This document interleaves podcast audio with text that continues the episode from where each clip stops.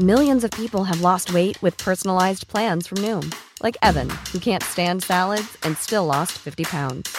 Salads, generally, for most people, are the easy button, right? For me, that wasn't an option. I never really was a salad guy. That's just not who I am. But Noom worked for me. Get your personalized plan today at Noom.com. Real Noom user compensated to provide their story. In four weeks, the typical Noom user can expect to lose one to two pounds per week. Individual results may vary. Heraldo Radio, la H se lee, se comparte, se ve y ahora también se escucha.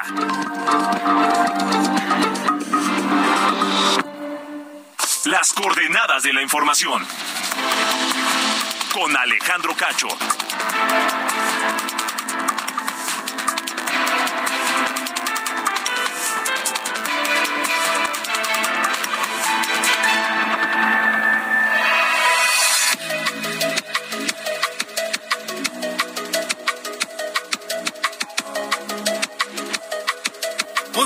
Son las ocho en punto, tiempo del centro de la República Mexicana. Bienvenidos a las coordenadas de la información.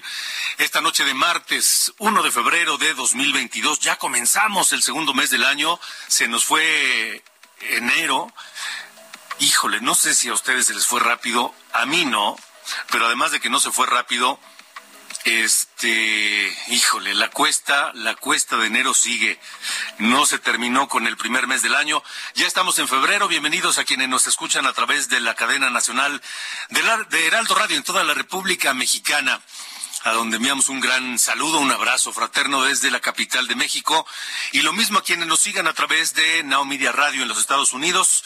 Un fuerte abrazo para toda la comunidad hispana y particularmente a los mexicanos que nos escuchan allá. Varios temas interesantes esta noche aquí en De Norte a Sur eh, y en las coordenadas de la información, donde le pedimos que estemos en contacto con ustedes a través del 55 45 40 89 16. Repito, el número de las coordenadas de la información 45 40 89 16.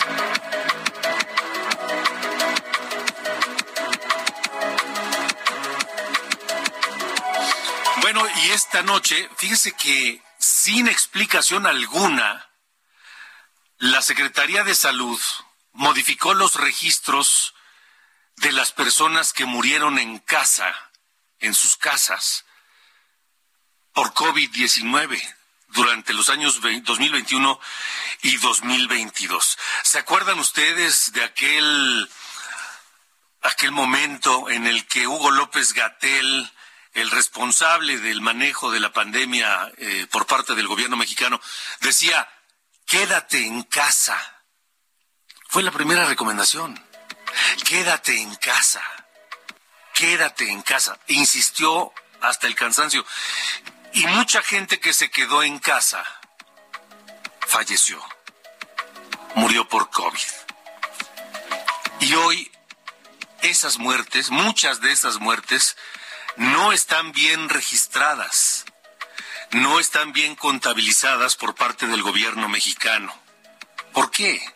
¿Por qué no lo hicieron? ¿Qué están ocultando o qué tratan de maquillar? Esta noche platicaré con Alejandra Padilla, la directora de Serendipia Digital, que es una iniciativa de periodismo independiente, periodismo de datos, que desde el inicio de la pandemia, hace prácticamente tres años, ha dado seguimiento a los casos y defunciones por COVID-19.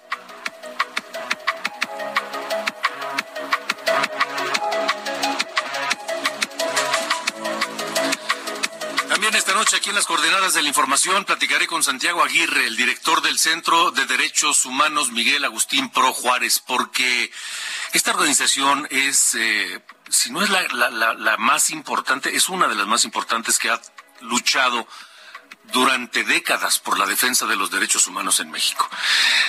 Y quiero platicar con él y que nos cuente su opinión sobre esta propuesta que hace ni más ni menos que Rosario Piedra Ibarra la presidenta de la Comisión Nacional de Derechos Humanos. Una mujer cuya historia personal está marcada precisamente por la lucha en pro del respeto a los derechos humanos, porque su hermano es uno de los primeros desaparecidos desde hace eh, medio siglo, un poco más, y que desapareció por, eh, por acciones del gobierno de México entonces, y nunca más se supo de él. Su, su madre, doña Rosario Ibarra de Piedra, emprendió una lucha de toda su vida en búsqueda de su hijo y de la justicia. Murió y entonces López Obrador nombra a la hija de Rosario Ibarra de Piedra, a la hermana de aquel desaparecido tan, tan, tan notable, como presidenta de la Comisión Nacional de Derechos Humanos. Es Rosario Piedra Ibarra. Y hoy ella pide que desaparezca la Comisión Nacional de Derechos Humanos y que se convierta en la Defensoría Nacional de los Derechos del Pueblo. Estaremos hablando sobre este tema esta noche.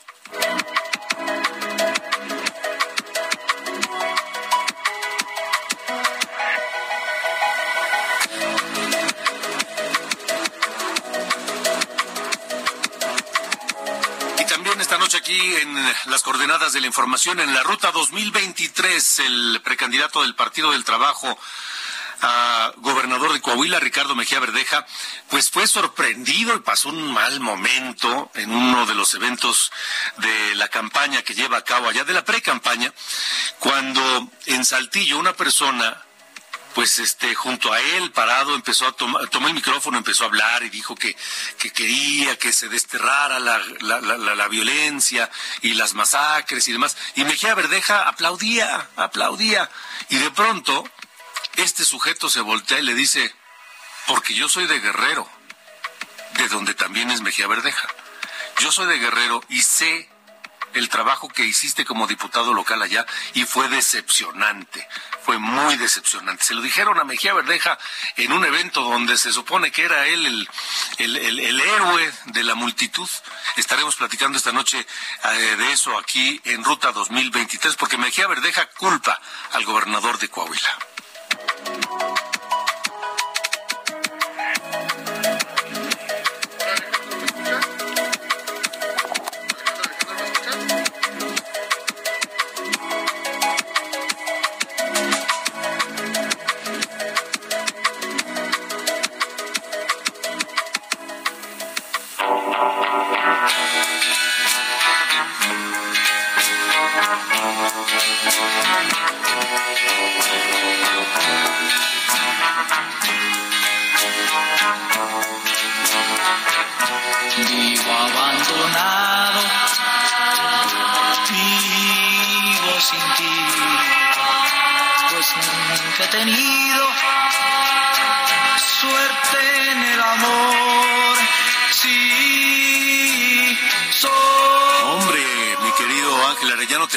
Sí, 60 años para atrás.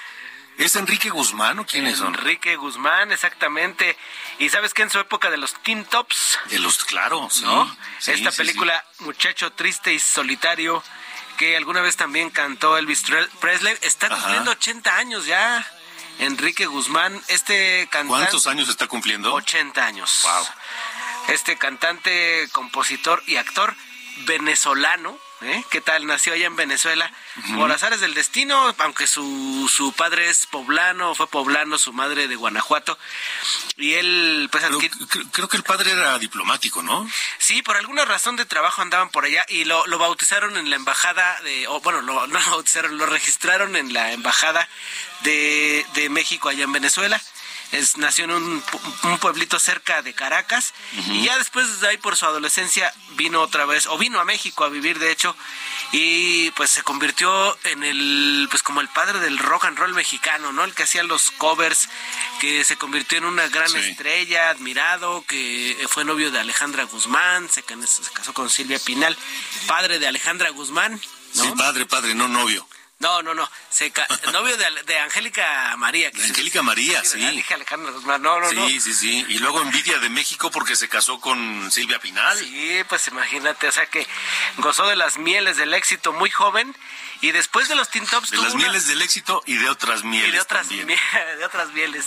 Y después de los Teen Tops tuvo una carrera también muy exitosa, si no es que más que cuando estuvo con los Teen Tops. Y por ahí anda todavía, o por ahí andaba hasta hace algunos años dando espectáculos y también dando escándalo, ¿no? Este, ya en, las últimas fechas. Pero pues hoy vamos a recordar a este de este grande de la música mexicana que su gran éxito fue La Plaga, Good Gully, Good Gully Miss Molly, que cantó su hija Alejandra Guzmán y se volvió también en su gran éxito. Sí, bueno, lo vamos a estar escuchando. Entonces, hoy cumpleaños. Hoy cumpleaños. Hoy cumple 80. Bueno, pues un, un abrazo a Enrique Guzmán, que la pase muy bien.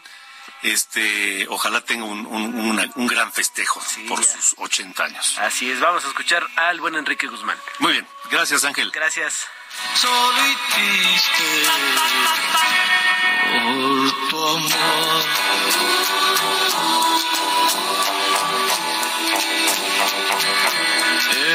Estoy triste, muy triste, de veras.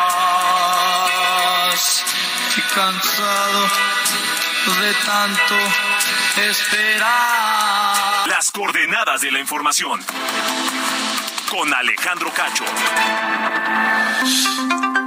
8 y 10 de la noche, 8 y 10, tiempo del centro de México. Gracias por acompañarnos en las coordenadas de la información.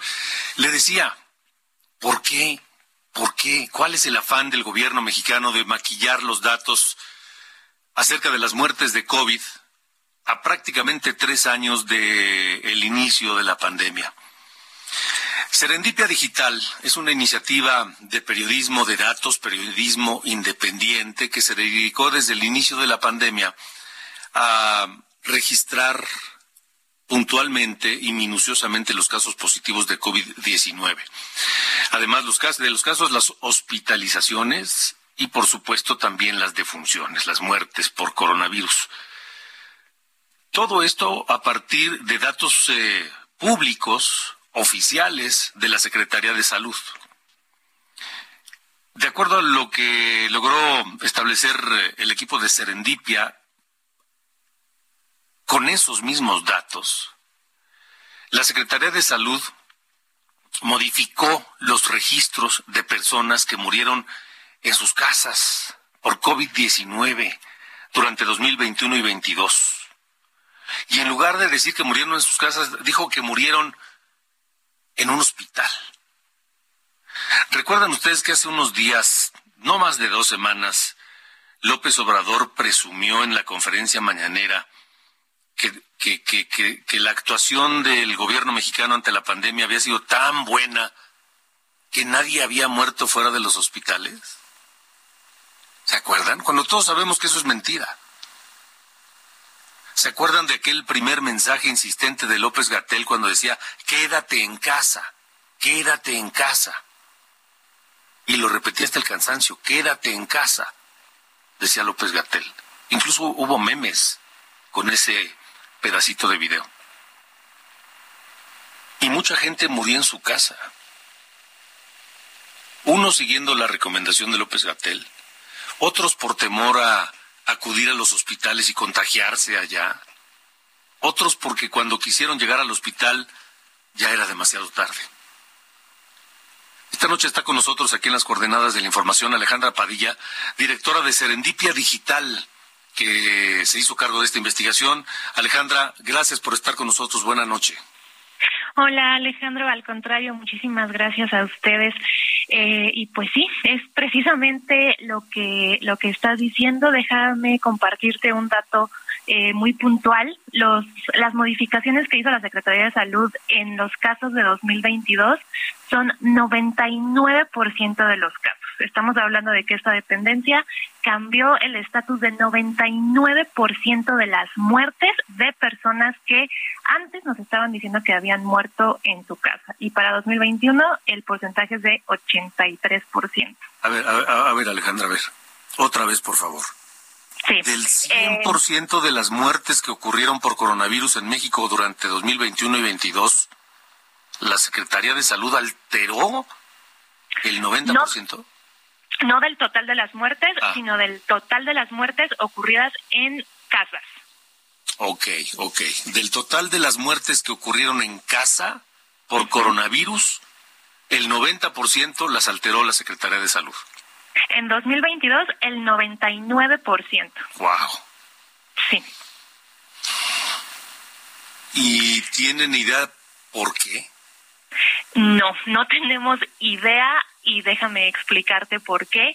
Eh, nosotros encontramos estas alteraciones por un tuit, de hecho, de uno de nuestros lectores, quien analizó en un principio los datos y bueno, eh, nos dio esta pista, ¿no? Después nosotros hicimos un análisis propio, corroboramos que efectivamente esto era así y bueno, la base de datos no nos va a explicar, ¿no? Por qué están estas modificaciones, simplemente pues ahí están los datos y nada más.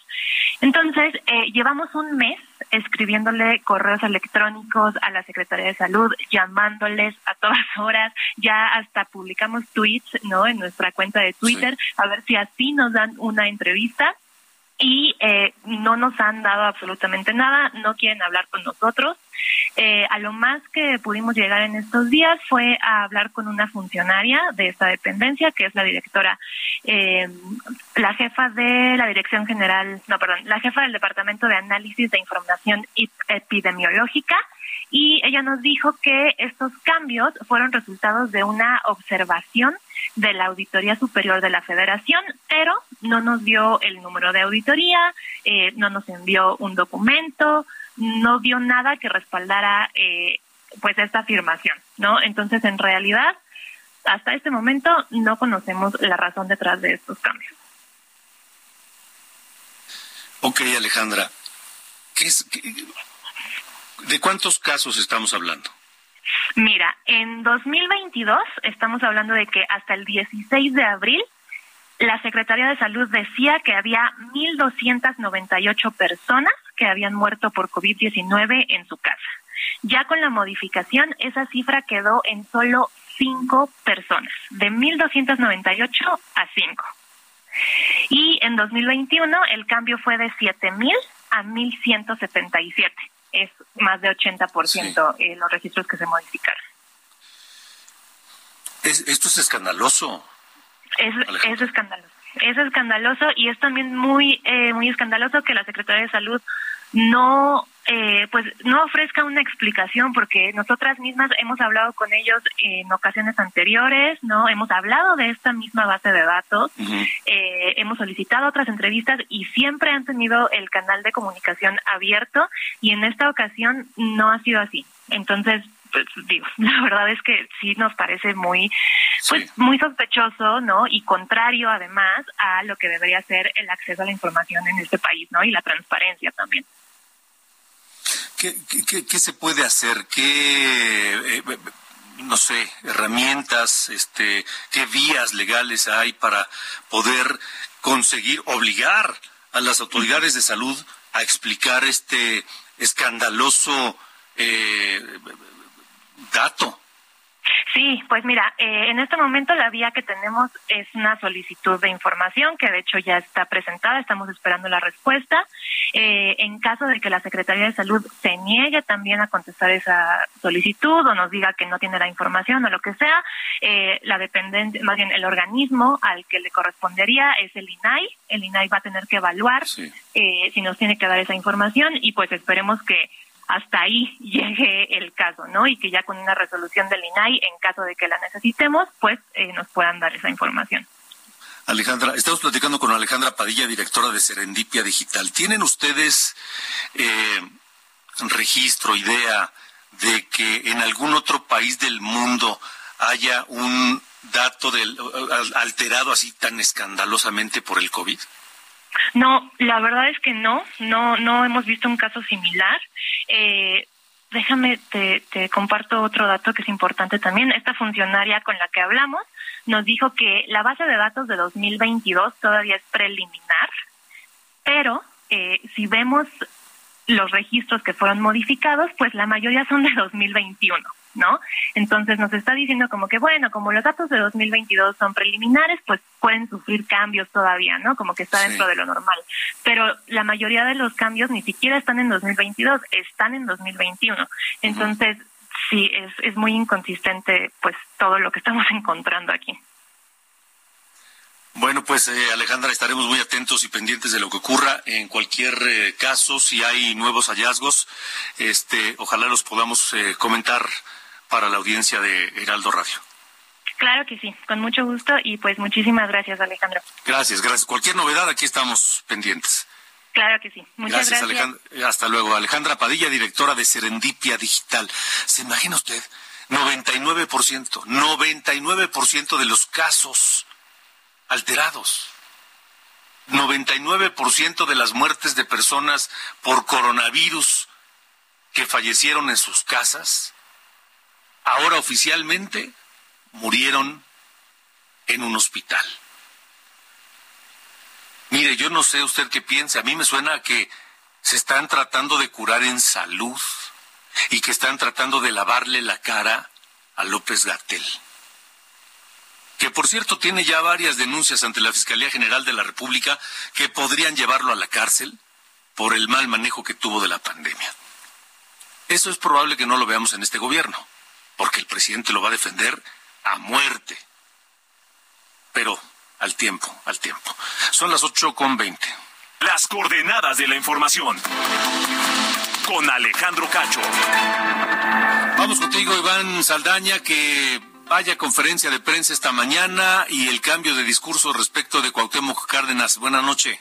¿Qué tal Alejandro? Amigos del auditorio, buenas noches. Sí, hoy en Palacio Nacional el presidente Andrés Manuel López Obrador celebró que el ingeniero Cuauhtémoc Cárdenas Solórzano se deslindó de participar en México Colectivo, este grupo integrado por políticos, académicos y activistas que proponen un proyecto alternativo a la cuarta transformación. Y un día antes, como bien lo resaltas por este cambio de discurso, dijo que Cárdenas sería su adversario político si se suma a este grupo que integran personajes como José Narro, Francisco Labastida, Josefina Vázquez Mota y también Dante Delgado. Pero escuchemos parte de lo que dijo el presidente López Obrador al respecto. Ya basta de simulación y celebro mucho que se haya deslindado el ingeniero Cárdenas y como lo expresa, que haya debate y lo va a seguir habiendo, pero que no quieran engañar al pueblo diciendo hay una dictadura, hay una tiranía, no hay democracia. Se quiere, ¿cómo es que le atribuyen a Adán que dijo? Destazar la democracia. Incluso Alejandro, como parte de este cambio de discurso, el presidente López Obrador dijo que él nunca incorporó a Cuauhtémoc Cárdenas en el grupo de moderados conservadores. Ayer se refería, hablaba de un ala eh, conserva, a una ala moderada del grupo conservador. Hoy dijo que él nunca lo incorporó. Escuchemos parte de esta de este señalamiento del presidente. A mí me dio mucho gusto lo de la carta del ingeniero y yo no sabía, pero él ya lo había informado al grupo. Lo que pasa que lo siguieron manejando. No, no, pero usted, en cuanto al calificativo de que era un opositor ya para usted. Es que de todas maneras no lo incorporaba yo en el grupo de moderados que en realidad son conservadores. Dijo que estima y respeta mucho a Cuauhtémoc Cárdenas porque es precursor del movimiento, de su movimiento democrático, dijo, de la 4T. Y nada más, Alejandro, eh, a, este grupo recién formado eh, México Colectivo de políticos activistas, y pero se lanzó también especialmente contra José Narro Robles, eh, ex rector de la UNAM y ex secretario de Salud con Peña Nieto, acusándolo de ser el cacique en la máxima casa de estudios, aún así, que quita y pone rectores y pues el único rector después de él ha sido eh, el actual, eh, Enrique Graue, también, y pues bueno, fue parte del señalamiento también el día de hoy del presidente López Obrador, Alejandro Auditorio. De acuerdo, Iván, gracias. Buenas noches. Buenas noches, Iván Saldaña, reportero de Heraldo Media Group. Y bueno, ¿qué es lo que quiere el presidente? Pues lo que quiere es controlar a la UNAM.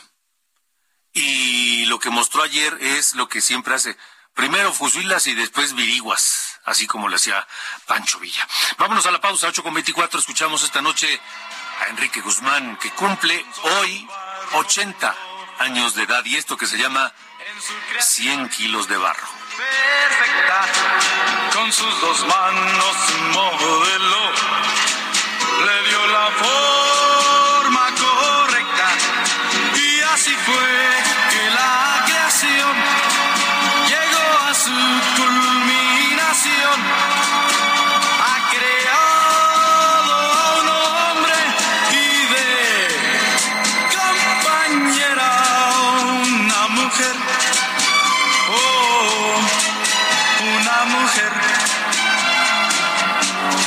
solo barro los formos.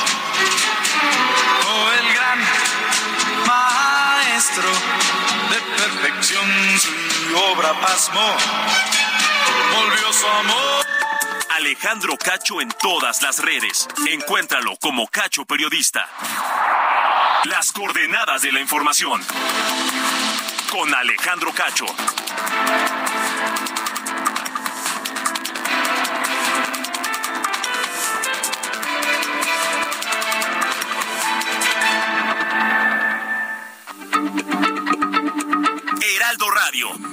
La se lee, se comparte, se ve y ahora también se escucha.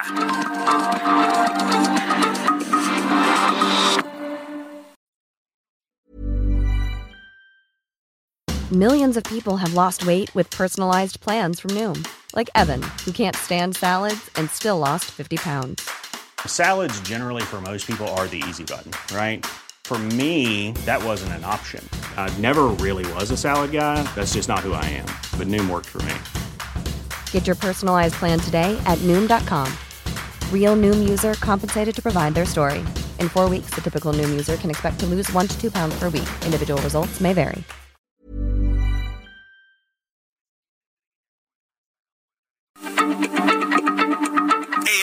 La H se lee, se comparte, se ve y ahora también se escucha.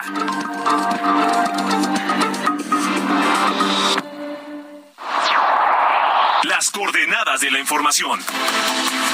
Con Alejandro Cacho.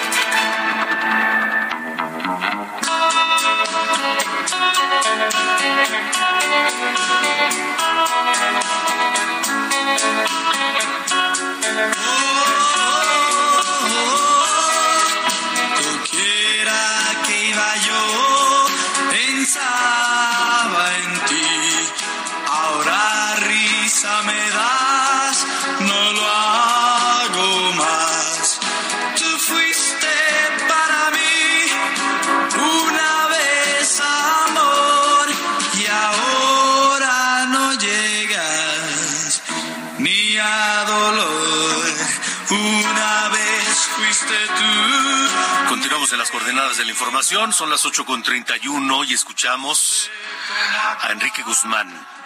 Este muchacho de familia bien que enloqueció en su momento a las hoy abuelitas, a muchas de las abuelitas de hoy que se volvían locas escuchando la voz de Enrique Guzmán con los Teen Tops.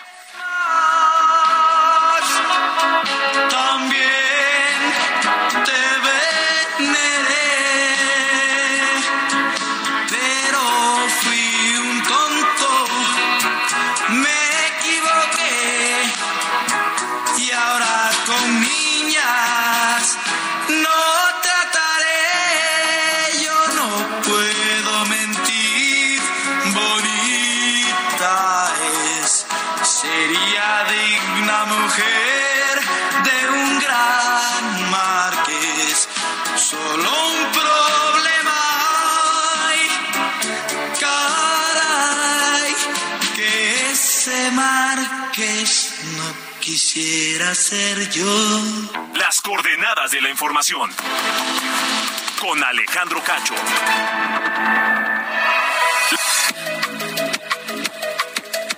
Buenas noches, este es el resumen de noticias. El gobernador de Jalisco, Enrique Alfaro, informó que fue detenido Christopher Rodríguez, presunto feminicida de Liliana Tinoco, de 45 años, y su hija Alondra Franco, de 21, asesinadas ayer dentro de una agencia del Ministerio Público en el municipio de Poncitlán. En Uruapan, Michoacán, fue asesinado el director de la Policía de Investigación de la Fiscalía del Estado, José Javier Hernández Hernández. Testigos relatan que el director fue atacado por sujetos armados cuando se encontraba en una lavandería. En Nueva York, en el juicio de Genaro García Luna, la fiscalía presentó hoy como testigo a Harold Póveda, alias El Conejo, narcotraficante colombiano quien trabajó para el cártel de Sinaloa.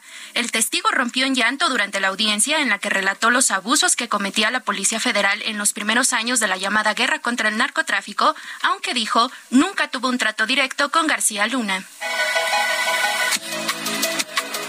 El presidente López Obrador dijo que la resolución de la Suprema Corte de Justicia para invalidar la llamada ley Nale no limita a la secretaria de Energía Rocío Nale a buscar la candidatura al gobierno de Veracruz en 2024, pese a no haber nacido en el estado, ya que dijo fue diputada federal y senadora en Veracruz. Excluyendo al PRD, los dirigentes nacionales del PAN y del PRI ratificaron su alianza rumbo a los procesos electorales de 2023 y 2024. Será el PAN quien dirija el proceso de elección de candidatos a la presidencia y a la jefatura de gobierno, mientras que el PRI coordinará las elecciones de este año en el Estado de México y Coahuila. Finalmente, el director del metro, Guillermo Calderón, dijo que el crimen organizado está detrás del robo de cables del sistema de transporte. Aseguró que el año pasado fueron robados más de 14 kilómetros de cableado en las líneas 1, 2, 3, 5 A y B. Soy Diana Bautista y este fue el resumen de noticias. Las coordenadas de la información con Alejandro Cacho.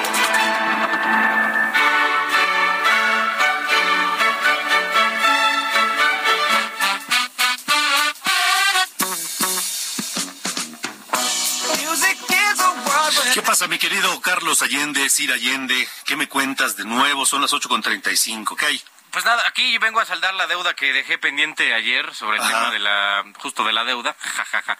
Este, mm, a ver, el 2018, la deuda total, estamos hablando de interna y externa del gobierno federal, era de 8 billones 87 mil 259 millones de pesos. En 2022 cerró con 11 billones 493 mil 214 millones. En esos, eh, en esos cuatro años que llevamos de gobierno, la deuda ha aumentado 3 billones 405 mil 955 millones de pesos. Eso es más o menos un aumento de 851 mil millones por año y eh, en total representa una, un incremento desde el 2018 a la fecha del 42% de la deuda en cuatro años. Entonces, eh, así está el asunto. De nuevo, para quien les diga que, que la deuda no ha aumentado en este sexenio, sépanlo, les están viendo la cara. ¿Sale? Entonces, ahí lo dejamos. 3.4 billones de pesos ha subido en lo que llevamos de eh, sexenio de este caballero Andrés Manuel. Todavía falta 2023 y todo 2024. Entonces, eh, podría seguramente incrementar esta cifra. Bueno, señor Cacho, eh, lo que pasó en el zoológico de Guerrero es francamente indignante. Si no se a ver, a ver, a ver. ¿Ya está confirmado? Sí, ya, totalmente, ya fue publicado. por a ver, venga. La investigación está, o sea, está, está fuerte. Em, eh, resulta que, el- que en los tiempos del entonces director José Rubén Nava Noriega, eh, en los eh, animales del zoológico de Chilpancingo, allá en Guerrero, varios ejemplares fueron vendidos e intercambiados de manera ilegal, obviamente, y otros sacrificados para el consumo humano. Te estoy hablando que eh, hicieron, digamos, un intercambio ilegal de cuatro Watusi, una raza bovina que viene de África, por una, a una persona que no se identifica en el Estado de México por eh, algunas herramientas y una cebra y tres ciervos. O sea, aquí la cosa se está poniendo bastante, bastante fea. También eh, se es investigado porque él recibió 65 mil pesos y ocupó a trabajadores del zoológico como testigos sin tomar en cuenta al eh, consejo asesor. Luego hasta hicieron eh, barbacoa con... con eh, no, no, no estoy mintiendo, o sea, esto es 100% real. Hicieron barbacoa y con ejemplares que tenían en el zoológico. O sea, de verdad aquí no sé, o sea, con las cabras que tenían ahí en el, en el zoológico hicieron barbacoa para la cena de fin de año del, del zoológico de allá de, de Guerrero. Me estás cotorreando. Me encantaría, me encantaría, Cacho, de verdad.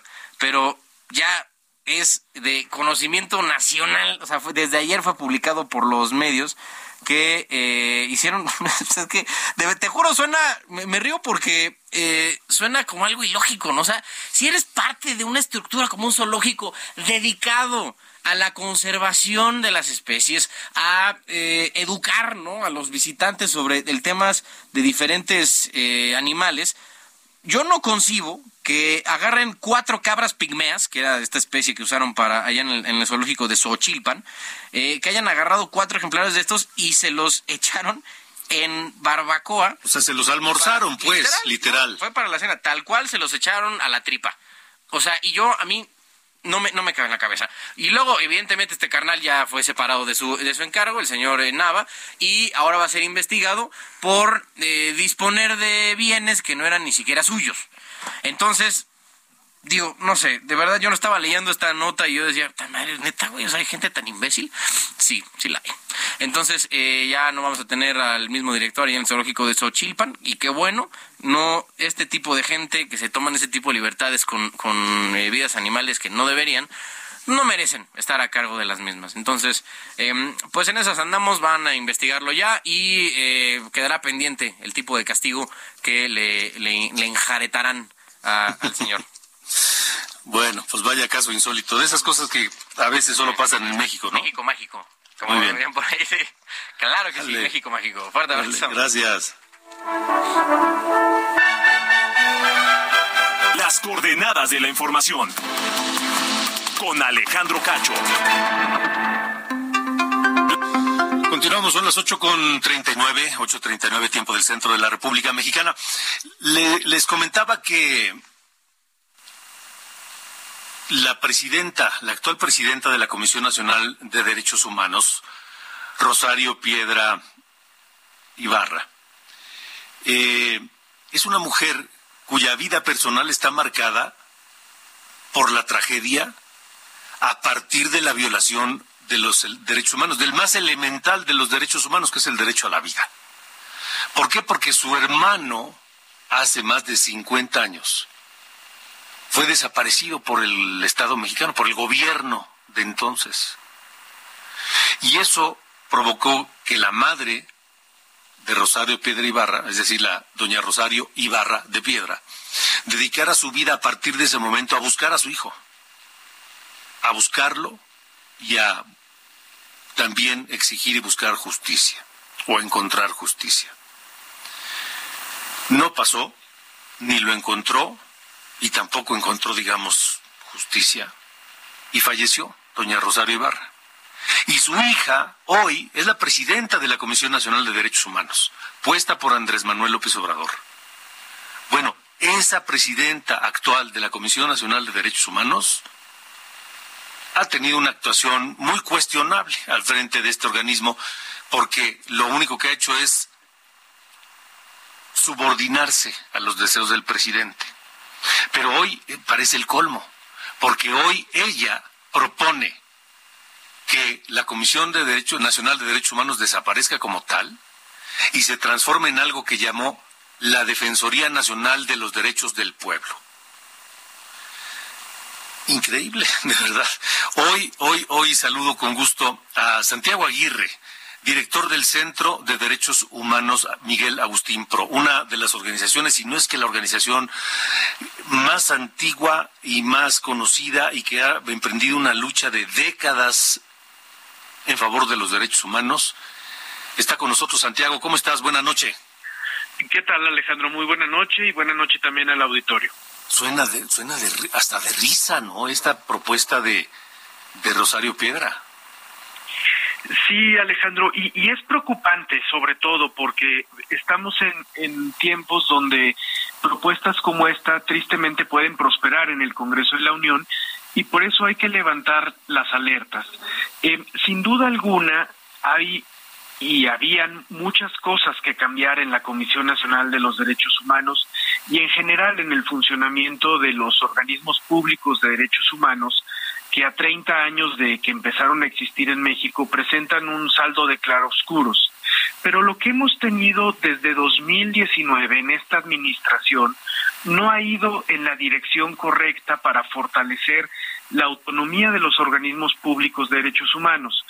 Hemos visto a lo largo de la actual gestión una actuación muy complaciente con el gobierno federal, muy ausente en los temas más álgidos de la agenda de derechos humanos y ese patrón de actuación eh, se corona el día de ayer con la presentación de una propuesta, no es una iniciativa porque la CNDH no tiene como tal la facultad de presentar iniciativas de reformas legales, pero es una propuesta que se eh, presenta ante el Senado para reformar en al menos 11 párrafos el artículo 102 de la Constitución y 25 artículos de la ley de la Comisión Nacional de los Derechos Humanos, eh, con una serie de propuestas técnicamente muy deficientes, eh, pero más allá del contenido técnico, digamos, con una visión eh, muy errada de lo que tendría que ser un organismo nacional de derechos humanos. Bajo el pretexto de hacer que las recomendaciones sean vinculantes, se genera un, o se propone generar eh, un, un esquema que francamente distorsionaría todas las funciones de la Comisión Nacional de Derechos Humanos para hacerle, asemejarla más a una suerte de tribunal de derechos humanos. Y, y lo que es más preocupante aún, en algunos aspectos, bajo el pretexto de incorporar eh, esquemas de democracia participativa, se someten, por ejemplo, a la posibilidad de que sean eh, electos popularmente las posiciones de los consejeros que integren este nuevo organismo.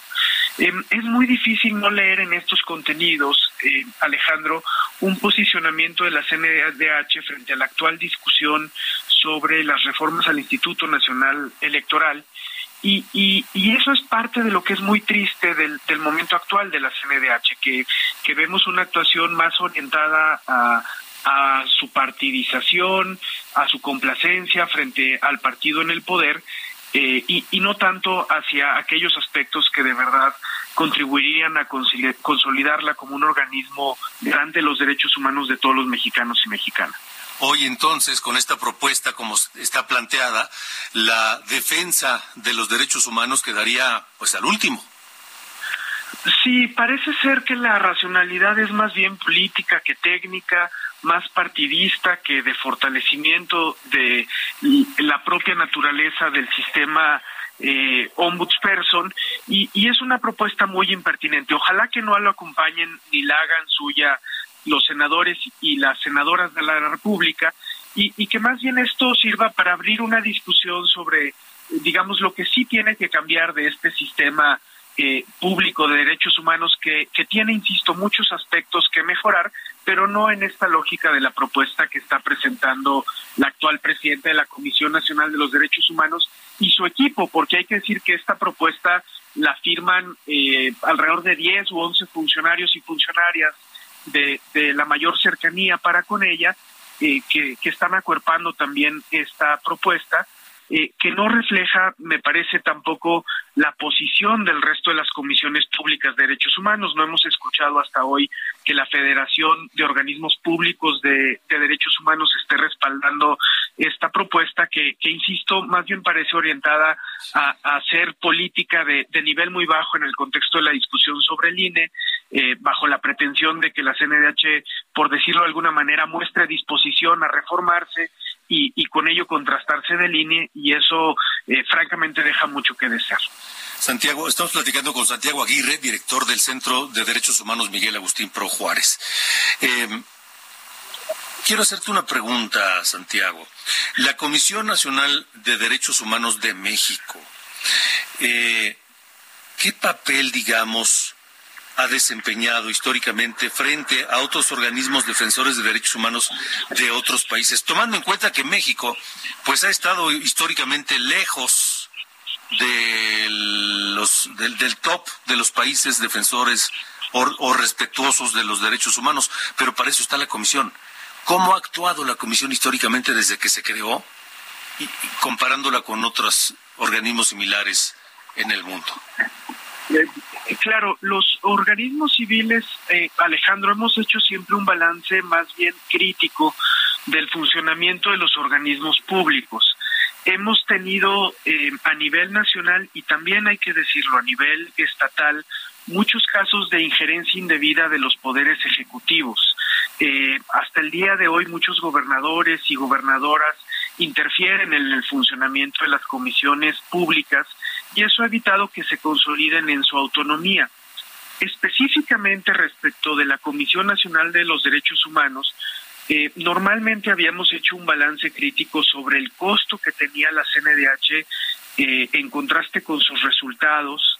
Eh, habíamos sido las organizaciones civiles también muy incisivas sobre su lejanía respecto de las víctimas y particularmente Alejandro habíamos insistido mucho en que la posibilidad de que la ombudsperson se reeligiera era un incentivo pernicioso para su autonomía, porque recurrentemente veíamos a los y las titulares de la CNDH calcular mucho en su último año sus posibilidades de reelección y sobre esa base determinar su actuación.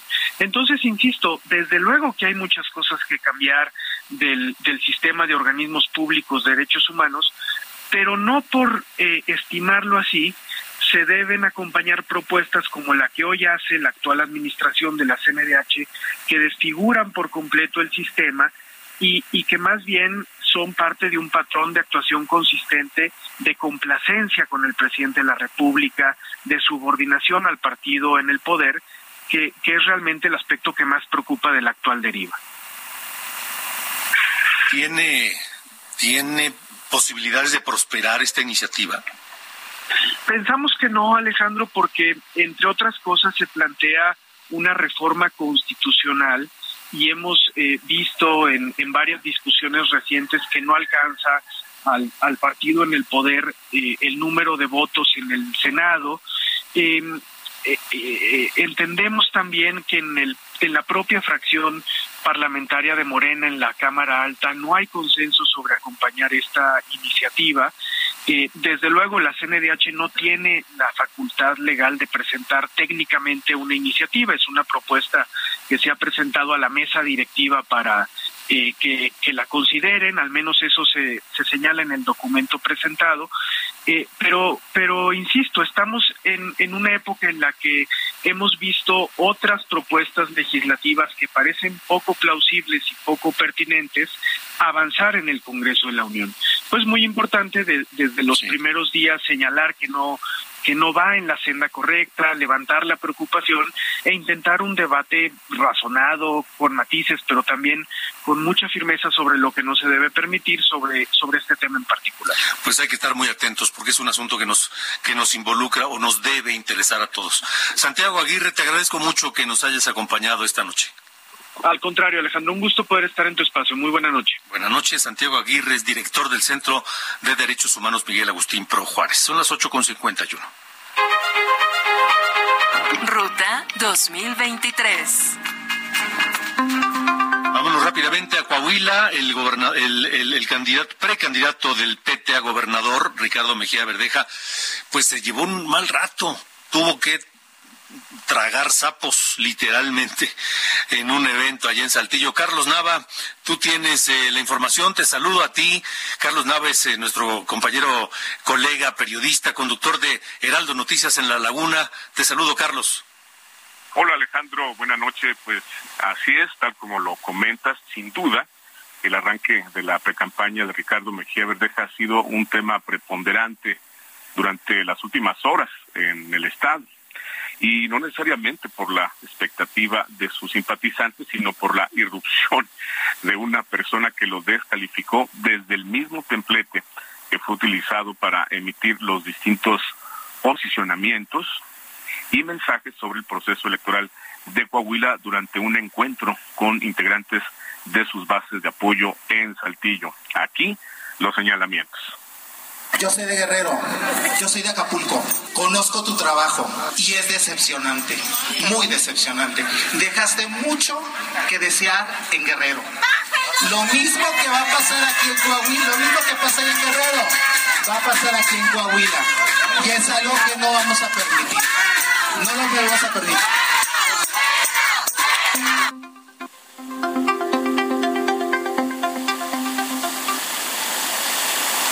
El video. Lo que dijo antes, este, el, el propio eh, Ricardo Mejía le aplaudía a este mismo sujeto, ¿no? Sí, así es, fue un, un lanzamiento de sliders, ¿no? Sí, sí, sí, eh, sí. Alejandro iba con una muy, muy buena curva y de repente bajó justo a donde quería ubicarlo. Esta persona que te he de contar, está identificado como Rafael Otero y eh, presuntamente es simpatizante de Manolo Jiménez. Así han estado circulando una imagen los eh, simpatizantes de Mejía Verdeja en redes a través de una captura de pantalla que lo ubica en su perfil de Facebook. En este sentido, déjame nada más comentarte, Alejandro, que pues el video está circulando en redes desde ayer y Mejía Verdeja acusó de sabotaje al PRI, al gobernador Miguel Ángel Riquelme, al exgobernador Rubén Moreira y al presidente municipal de Saltillo, José María Fraustro Siller. Así estamos, Alejandro. Así está, pues un camino muy empedrado el que, el que ha transitado en este inicio de precampaña Ricardo Mejía Verdeja. Carlos, te agradezco mucho, te mando un saludo y a, y a toda la gente que nos escucha allá en la laguna, un abrazo desde acá.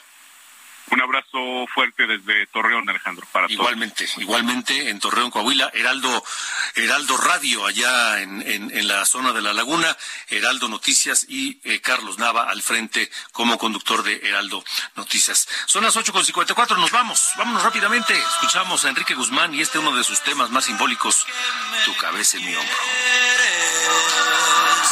Un beso tuyo, Alejandro Cacho y lo espero mañana aquí a las 8 de la noche.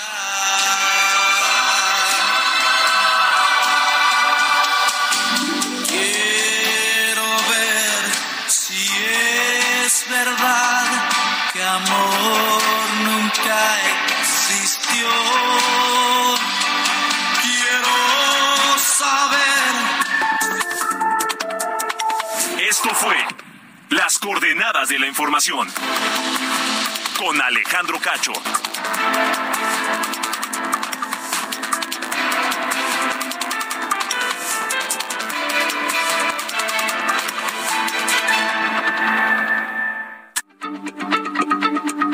Heraldo Radio, la H se lee, se comparte, se ve y ahora también se escucha.